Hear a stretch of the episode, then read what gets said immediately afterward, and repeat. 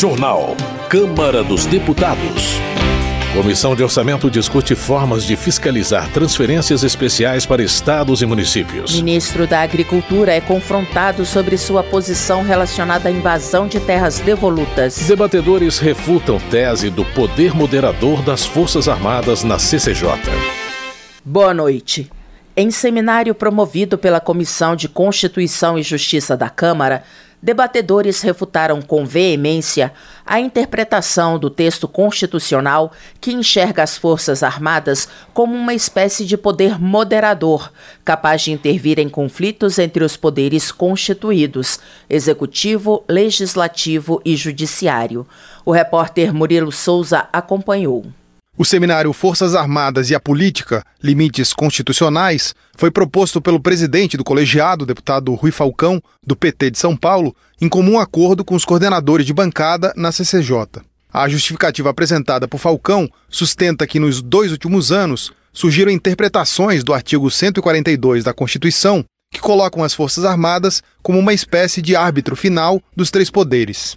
Ex-deputado federal e ex-ministro da Defesa, Raul Jungmann, citou pareceres emitidos pelo Supremo Tribunal Federal e pela Advocacia Geral da União que concluem que as Forças Armadas não detêm poder de atuação autônoma estando constitucionalmente subordinadas ao presidente da República. Se houvesse essa capacidade autônoma, então o executivo se transformaria em um superpoder. E aí estaria rompido um dos pilares básicos e fundamentais da nossa Constituição, que é a harmonia e equivalência entre os poderes. Mestre em Direito e ex-presidente nacional da Ordem dos Advogados do Brasil, Felipe Santa Cruz lembrou que, em meio ao período mais grave da pandemia de Covid-19 no Brasil, foi chamado para um debate sobre o poder moderador das Forças Armadas.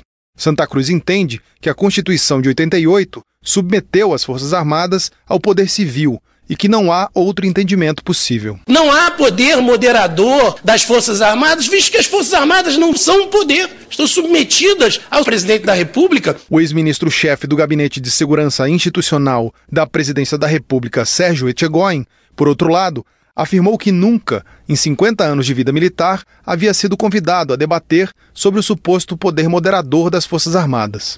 Etchegoin reiterou a tese de que o acionamento das Forças Armadas como em ações de garantia da lei e da ordem, depende de um comando político. Imaginar que as operações de garantia da lei e da ordem possam provocar algum protagonismo político do comandante, do militar que está lá, é desconsiderar que ele está subordinado a duas autoridades civis. Em junho de 2020, a Secretaria-Geral da Mesa Diretora da Câmara emitiu parecer esclarecendo que o referido artigo não autoriza uma intervenção militar a fim de restaurar a ordem.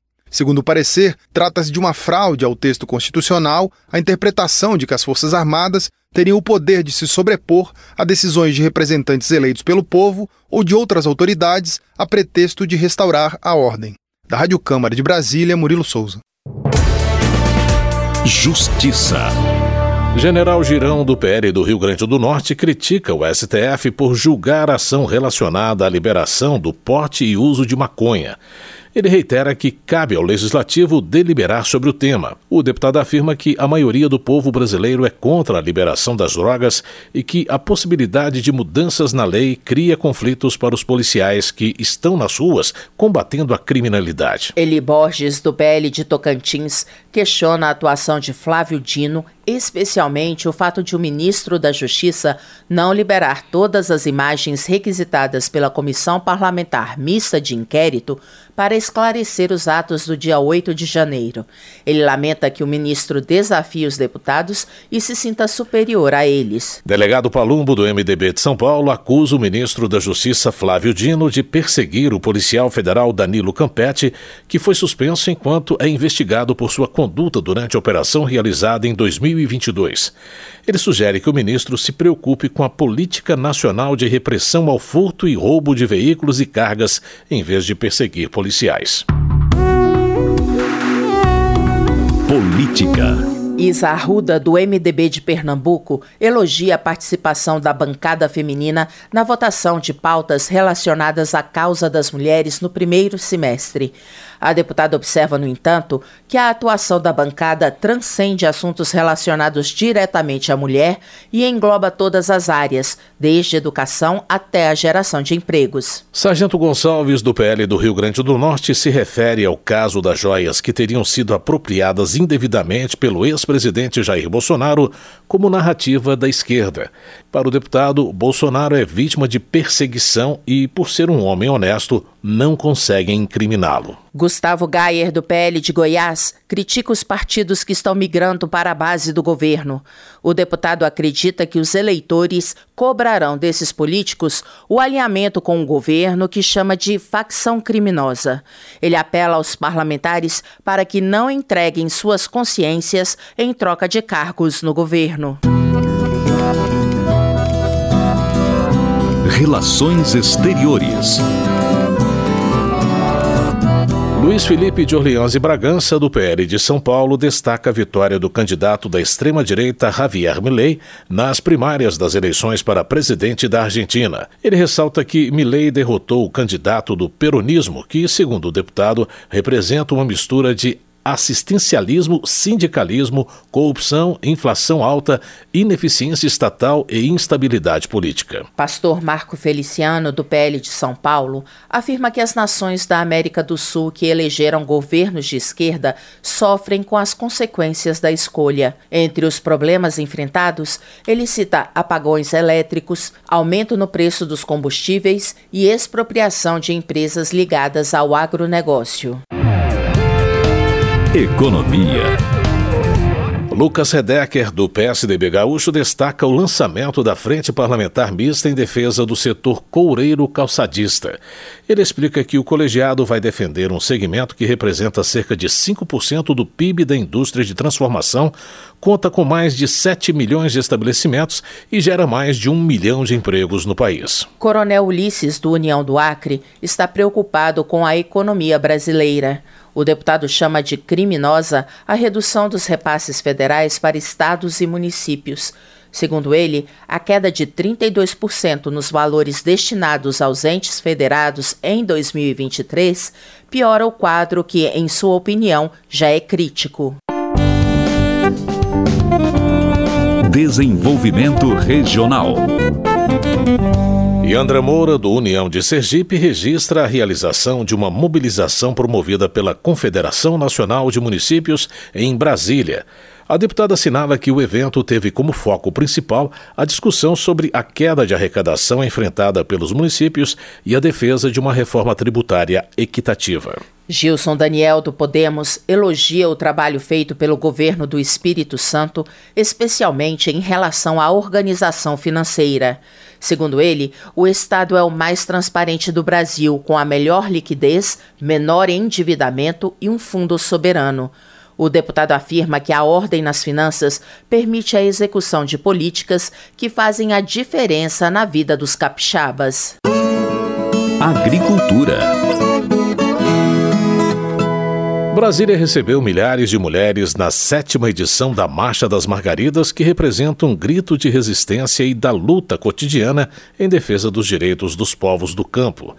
A marcha também homenageia a memória de Margarida Alves, uma camponesa paraibana que foi assassinada por lutar pelos direitos das trabalhadoras rurais. Ana Pimentel, do PT de Minas Gerais, assinala que, em nome de Margarida Alves, manifestantes de todas as partes do país se reúnem para reafirmar o legado das mulheres rurais que lutam pelo direito ao trabalho digno, pela produção de alimentos de qualidade e pela erradicação da fome.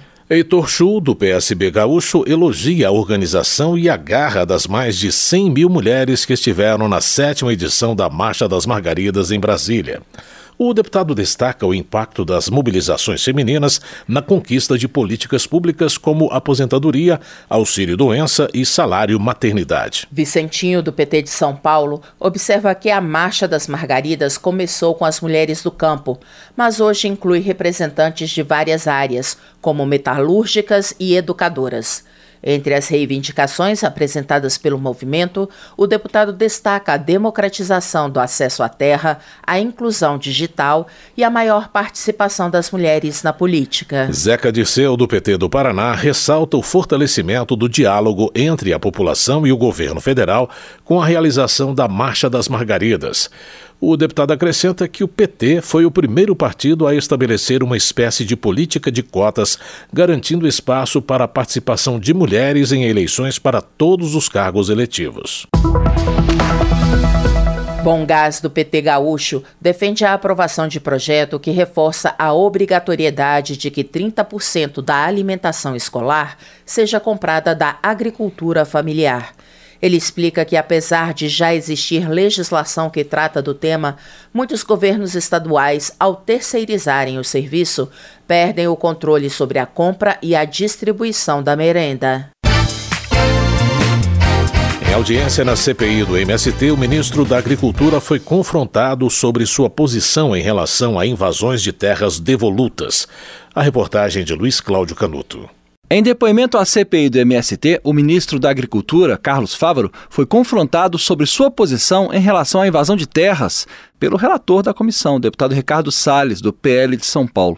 Embora tenha dito que é contra a invasão de terras, Fávaro defendeu o direito à manifestação dentro da democracia, quando feito dentro da lei e da ordem, o que levou Salles a questioná-lo quanto à ocupação de terras devolutas, que são terras públicas reivindicadas por quem está instalado no local. A reivindicação é legítima. A reivindicação é legítima. Eu entendo que o direito à propriedade, até o direito de ter um sonho de um pedaço de terra é legítimo. E é legítimo também o direito à manifestação. Agora, também quem exacerbar responde por se ele invadir, ele responde por isso. Agora, invasão de terra privada, invasão de prédio público, eu já declarei isso diversas vezes, ao contrário, mais do que contrário, a lei proíbe. Pronto. Ricardo Salles apontou a contradição com outras posições de parlamentares do PT e do PSOL, que defendem a invasão dessas áreas porque o proprietário que está lá produzindo não seria um proprietário, e sim um invasor. Inclusive veio aqui a dona Maria Nancy, que é uma senhora que adquiriu uma fazenda em Rosana, no Pontal do Paranapanema. Esta área foi invadida pela Frente Nacional de Luta, que é uma franquia do MST, lá no Pontal do Paranapanema. E o que eles disseram aqui foi não pode vir a Maria Nancy aqui dizer nada a respeito do assunto, porque a Maria Nancy é que é invasora. A Comissão Parlamentar de Inquérito foi criada para investigar a atuação do MST, Movimento dos Trabalhadores Sem Terra. O requerimento de convocação foi transformado em convite para o ministro esclarecer as providências adotadas após invasões recentes. O deputado Evair Melo lembrou que desde o início do governo Lula, o MST anunciou a retomada das invasões de propriedades e lembra que João Pedro Stedley divulgou nos canais oficiais do movimento que o MST realizaria invasões em todo o Brasil ao longo do mês de abril. A CPI já ouviu Stedley, que na ocasião afirmou que o movimento adota uma série de medidas para coibir irregularidades. O deputado Valmir Assunção, do PT da Bahia, parabenizou o ministro da Agricultura pelas explicações, mas afirmou que a CPI já tem relatório pronto mesmo antes das investigações. Se quer colocar no relatório ou quer criminalizar os deputados, é da vida. Não tem problema nenhum, porque a vida é assim. Hoje querem criminalizar aqueles e aquelas que apoiam a luta pela reforma agrária. Amanhã vão criminalizar quem? Os trabalhos da CPI do MST terminam em 14 de setembro. Da Rádio Câmara de Brasília, Luiz Cláudio Canuto. Comissões. Luiz Lima, do PL do Rio de Janeiro, critica o líder do Movimento dos Trabalhadores Rurais Sem Terra, João Pedro Stedley, por ter declarado recentemente que os acampados têm autonomia para fazer e executar suas próprias leis. O deputado considera a fala um desrespeito ao Estado brasileiro e compara essa autonomia à ação de facções criminosas. Por sua vez, Alfredinho, do PT de São Paulo, elogia a participação de João Pedro Stedley na CPI do MST. Segundo ele, o ativista mostrou seu conhecimento sobre assentamentos de terra, reforma agrária e produção de alimentos. Ele acredita que a CPI pode ser encerrada por entender que todos os esclarecimentos foram dados durante o depoimento de Stedley. Trabalho. Giovânia de Sá, do PSDB de Santa Catarina, informa que a Comissão de Trabalho vai realizar audiência sobre o projeto de lei que trata dos critérios de concessão de aposentadoria especial. Relatora da proposta, a deputada defende a inclusão de algumas categorias de trabalhadores expostos a agentes nocivos, como mineiros, ceramistas e metalúrgicos. Paulão, do PT de Alagoas, destaca que a Frente Parlamentar Mista em Defesa da Optometria vai priorizar a votação do projeto que regulamenta a profissão do optometrista. Ele observa que segmentos da medicina são contra a iniciativa, mas o deputado argumenta que a reserva de mercado aumenta os custos do tratamento e prejudica a população. Economia. A Comissão Mista de Orçamento discutiu com especialistas formas de melhorar a fiscalização das transferências especiais a estados e municípios.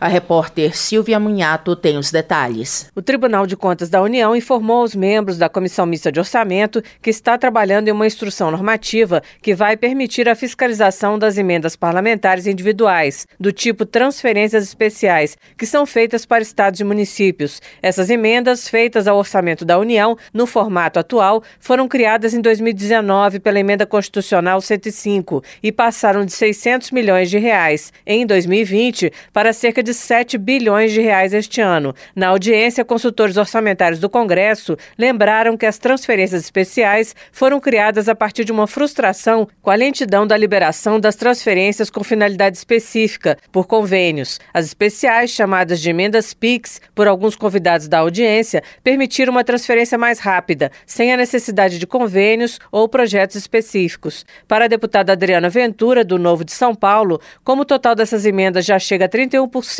do total das emendas individuais, ficou mais urgente a criação de um sistema de fiscalização. É interessante perceber que metade dos recursos que são destinados em transferência especial está concentrado em menos de 10% dos municípios. E o outro ponto que é muito relevante é que a destinação desses recursos, como o dinheiro foi aplicado, o dado não é público. Ninguém sabe, ninguém viu. Adriana Ventura explicou que a fiscalização das transferências relativas às emendas individuais tem que ser implementada logo, porque já existe uma movimentação de parlamentares para fazer esse tipo de repasse com emendas de bancadas estaduais. O chefe da representação do TCU no Rio Grande do Sul, Guilherme de Souza, disse que em março deste ano o tribunal decidiu que a fiscalização da execução dos recursos deve ser feita pelos tribunais de contas estaduais e municipais, porque com as transferências sem contrapartidas, o dinheiro passa a ser dos entes federados. O TCU ficará apenas com a fiscalização das condicionantes legais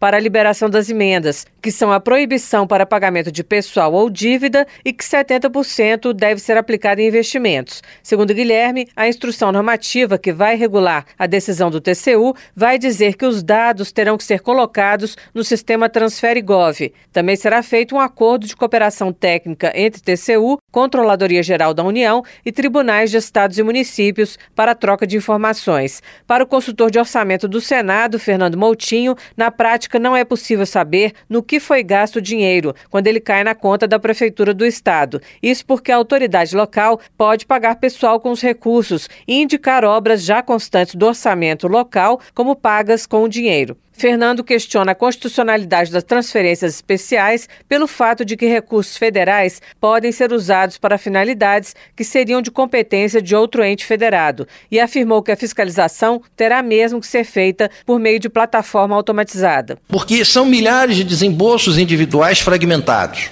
Milhares mesmo, algumas milhares de transferências financeiras da União para o ente e algumas dezenas ou centenas de milhares de pagamentos individuais do ente com esse dinheiro. Não dá para trabalhar isso em fiscalizações tradicionais. Fernando Guimarães, presidente do Tribunal de Contas do Paraná, disse que o órgão está analisando alguns processos sobre as transferências, mas que ainda restam dúvidas. Algumas dessas condicionantes se confundem com a própria execução e aplicação do recurso. Então, nós ficaríamos restrito à legalidade da despesa e conformidade não em relação à finalidade específica. O consultor de orçamento da Câmara, Deison de Almeida, diz que é importante dar transparência às transferências especiais para avaliar as prioridades de políticas públicas. A sociedade né, fica, de certa forma, tolhida no exercício do seu dever cívico de controle social, uma vez que não se sabe em que área da política pública, aquele recurso vai ser aplicado de antemão. Em 2023, segundo dados compilados pelas consultorias do Congresso, o governo liberou apenas recursos relativos a transferências não pagas do orçamento de 2022, em torno de 3 bilhões de reais. Da Rádio Câmara de Brasília, Silvia Minhato. Termina aqui o Jornal Câmara dos Deputados, com trabalhos técnicos de Everson Urani e apresentação de Luciana Vieira e José Carlos Andrade. Uma ótima noite para você. A Voz do Brasil retorna amanhã. Uma boa noite. Você ouviu A Voz do Brasil. Boa noite.